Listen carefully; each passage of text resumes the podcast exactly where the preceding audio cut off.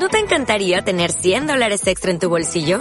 Haz que un experto bilingüe de TurboTax declare tus impuestos para el 31 de marzo y obtén 100 dólares de vuelta al instante. Porque no importa cuáles hayan sido tus logros del año pasado, TurboTax hace que cuenten. Obtén 100 dólares de vuelta y tus impuestos con 100% de precisión. Solo con Intuit TurboTax. Debes declarar para el 31 de marzo. Crédito solo aplicable al costo de la presentación federal con TurboTax Full Service. Oferta sujeta a cambios o cancelación en cualquier momento. Hola, muy buenas. ¿Quién no conoce ya de memoria el estado de alarma? Hoy os traigo los otros dos estados que también prevé la Constitución, el de excepción y el de sitio. Vamos a conocerlos. Bienvenidos a un nuevo episodio de Simple Política.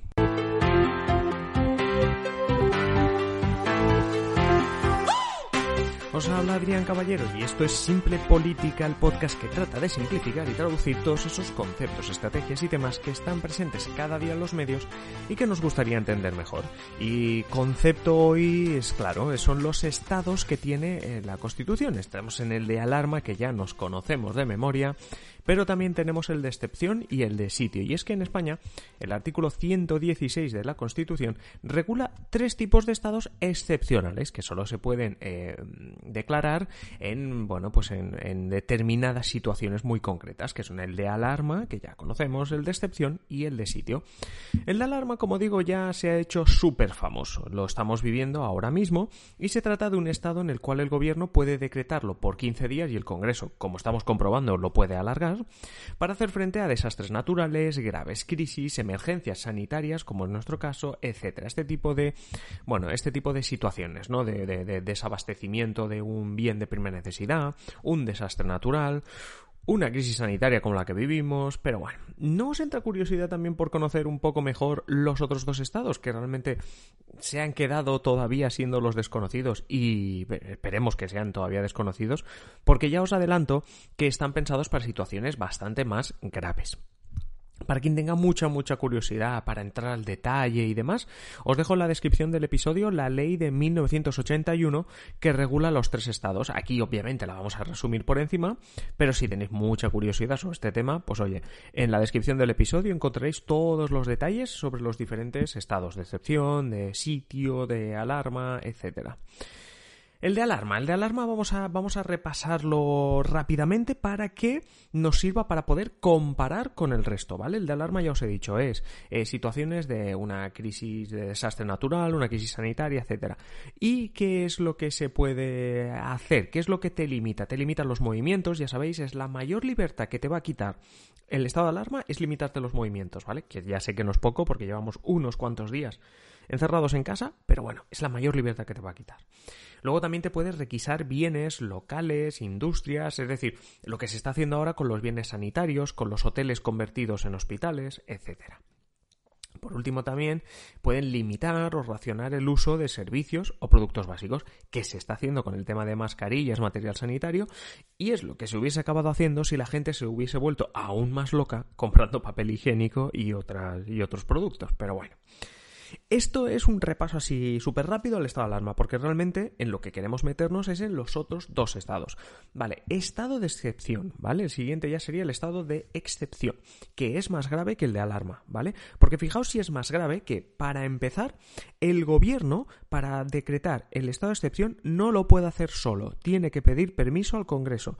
Recordad, en el estado de alarma el gobierno puede decretarlo por 15 días y si quiere ampliarlo, que es lo que está pasando en España, tiene que ir al Congreso. En el de excepción no tiene ni esos primeros 15 días, sino que el gobierno directamente tiene que pedir permiso al Congreso. Ya os dice esto que es un poquito más grave que el de alarma. Dice la ley, esta ley que os presentaba antes de 1981, que este estado, el de excepción, se usa cuando las libertades o los derechos de los ciudadanos están gravemente amenazados, ¿vale? También se decreta si los servicios públicos o el funcionamiento de las instituciones pues no pueden ser normales y además cuando pasa todo eso y las herramientas normales tipo la policía no es suficiente para volver a la normalidad. Es decir, cuando tienes una crisis gorda de los derechos de los ciudadanos o algún derecho no se puede cumplir, las libertades no se pueden cumplir y no te sirve la policía o las herramientas que tú como gobierno tienes normalmente, ¿vale? Entonces se decreta el estado de excepción. ¿Os acordáis que en el estado de alarma lo más restrictivo que había era limitar el movimiento? Es decir, que nos quedemos en casa. Pues bien, con el estado de excepción se sube el nivel. ¿Por qué? Porque con el estado de excepción te pueden detener, con sospechas fundadas, claro, es decir, no te pueden detener porque te han visto por la calle, te pueden detener, pero por 10 días. Aquí la diferencia está en que en un día normal, es decir, en, situación normal, lo máximo que puedes estar detenido sin pasar ante el juez, sin que te acusen de nada, son 3 días. En el estado de excepción pasa a ser 10 días, pasas una semana más. Recordad también que con el estado de alarma el gobierno podía requisar locales, industrias y tal, pero no domicilios particulares. El estado de alarma no habilita ni a la policía, ni a los militares, ni a nadie a entrar en un domicilio particular, a entrar en nuestra casa. Pues bien, con el estado de excepción se podrían hacer registros a domicilios si se sospecha que allí está ocurriendo algo, si se sospecha que esa falta de libertades o de derechos, etcétera, pues en ese domicilio está pasando algo, ¿vale? En estado normal tú necesitas una autorización de un juez. En este estado de excepción, no. Además, seguimos. En el estado de excepción se puede incluir, no, no es obligatorio, pero se puede incluir la intervención de comunicaciones telefónicas, de correos, etcétera. Es decir, que con el estado de excepción, otra cosa que necesita autorización de un juez, como es que te, te intervengan las comunicaciones o el correo o el correo electrónico, etcétera, en el estado de excepción no necesitas esa autorización de jueces. Vale, seguimos. Eh, estado de excepción. Se puede controlar toda clase de transportes y mercancías. Pueden parar a todos los transportes que quieran, la policía, etcétera, y revisar toda la mercancía, etcétera. Obviamente, también te, te puedes limitar los movimientos. Es decir, si estamos diciendo que es más grave que el estado de alarma, es porque también incluye lo que te quita el estado de alarma. Pero eso sí, se puede ser incluso más severo que en el estado de alarma y obligarte a que con dos días de antelación tú tengas que decir a dónde irás. Ahora ya sabéis que podemos salir con unas excepciones, es decir, se puede salir a, comida, a comprar comida, a la farmacia, al banco, etcétera. Bueno, con el estado de excepción se puede ser incluso más severo y en este caso incluso poner la, obligación de que, de que tengas que avisar a dónde vas. ¿Vale?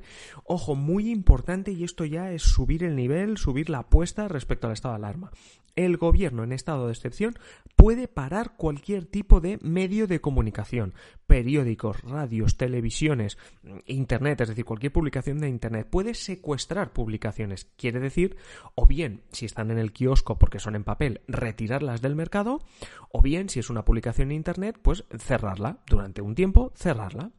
Además, se pueden prohibir reuniones y manifestaciones, excepto las reuniones de partidos políticos, sindicatos, etc. Y lo que también se puede hacer con el estado de excepción es prohibir las huelgas creo que queda un poquito dibujado el hecho de que el estado de excepción, como veis, es bastante más grave que el estado de alarma. Otra de las cuestiones a apuntar es que de todo lo que he dicho no es obligatorio hacer todo, sino que el estado de excepción te permite poder hacer todo eso.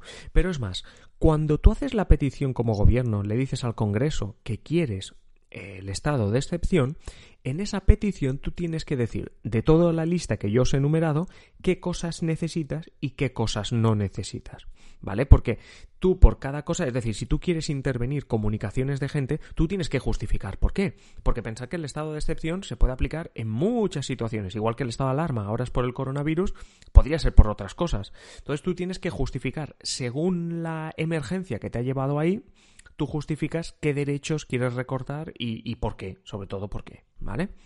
Pero ojo que si os parecía que habíamos dado un pasito hacia adelante, en este en esta restricción de libertades, cuidado que ahora llega el estado de sitio, porque el estado de sitio aún va más allá. Es decir, hablamos de una situación, eso sí, en la que ya hay directamente una amenaza mm, de, insurrección en el país, o ha habido una insurrección, o ha habido un acto violento contra la soberanía de España, contra la independencia de España, etcétera. Es decir, todo esto no me lo invento, son los casos en los que se puede aplicar el estado de sitio según la ley, ¿vale?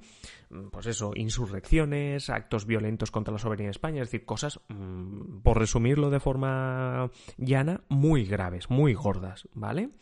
Vamos, que, este estado de sitio tiene pinta que, que, se aplica, sobre todo, pues, por ejemplo, si parece que va a haber un golpe de Estado violento o un acto igual de grave, es decir, estamos hablando de cosas graves.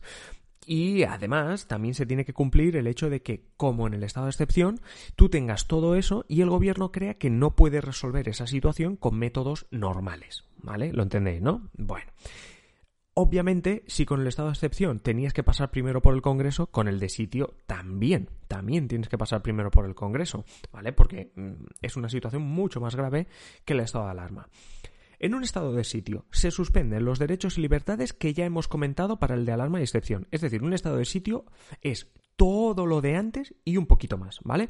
La libre circulación, el tema de los registros en las casas, el prohibir las publicaciones, todo eso, ¿vale? Pero además de todo eso, se suspenden las garantías de los detenidos. ¿Vale? Ya sabéis, esos derechos que tú tienes, como si te detienen, que, bueno, pues tienes ciertos derechos, ¿no? Lo habéis visto en las películas, ¿no? Tiene derecho a un abogado, tiene derecho no sé qué, vale. Y además, eh, el tema de que en el estado de excepción, recordad que en vez de tenerte detenido por tres días, te podían detener por diez. Bueno, pues en el estado de excepción simplemente era alargar ese espacio de detención a diez días y aquí ya se suspenden todos tus derechos, ¿vale? O sea que ya hemos dado un paso, no un pasito más allá, hemos dado un super paso en cuanto a restricción. Además, en el estado de sitio, el gobierno designa una autoridad militar. En los otros dos estados es una autoridad normal. Para que os hagáis una idea, os pongo un ejemplo. Con el estado de alarma, Pedro Sánchez dijo que la autoridad en España era el gobierno central, el gobierno de España, ¿vale? Representando E. Él mismo, Pedro Sánchez, en el ministro de Sanidad, en el ministro de Interior, en el de Transportes y la ministra de Defensa.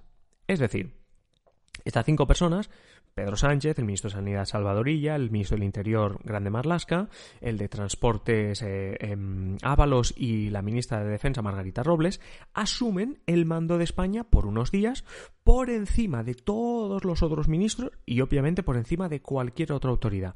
Pues bien, lo que se hace con... Eh, esto también se hace con el de excepción, se decreta una autoridad así, pero con el estado de sitio se designa una autoridad militar que irá dictando bandos, aunque suene de siglo XVIII, lo que va es dictando bandos para decidir qué se puede hacer y qué no en cada momento.